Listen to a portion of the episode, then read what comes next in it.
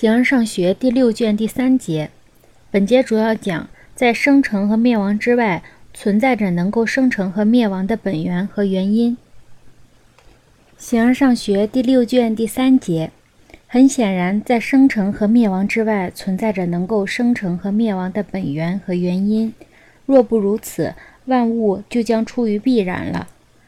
假如生成和灭亡必然有某种不出于偶然的原因的话，这个东西存在呢，还是不存在？如果另外的东西被生成，它就存在；若不然，则就不存在。另外的东西的存在又依赖于别的东西。显而易见，不断的从一段有限的时间中抽取时间，就会到达现在。正如一个人如果走出去，他就要因疾病或暴力而死去；如果他口渴，他就要走出去；如果由于其他的原因，他就会口渴。这样可以一直达到现在所设定的情况，或者达到某种已经发生了的情况。例如，倘使他吃了胃重的东西，就要口渴，但这也许发生，也许没发生，所以他必然死去或者不死。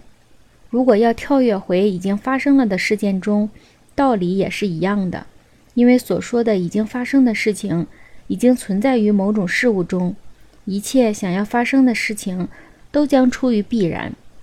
例如活着的将要死去，因为某种情况确已发生；例如对立物已存在同一身体之内，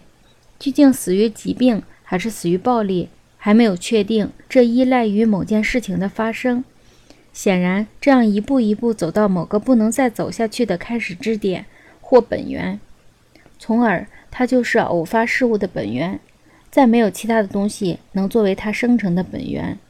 至于要追溯到什么样的本源、什么样的原因，是治疗目的还是运动，尤需加以考虑。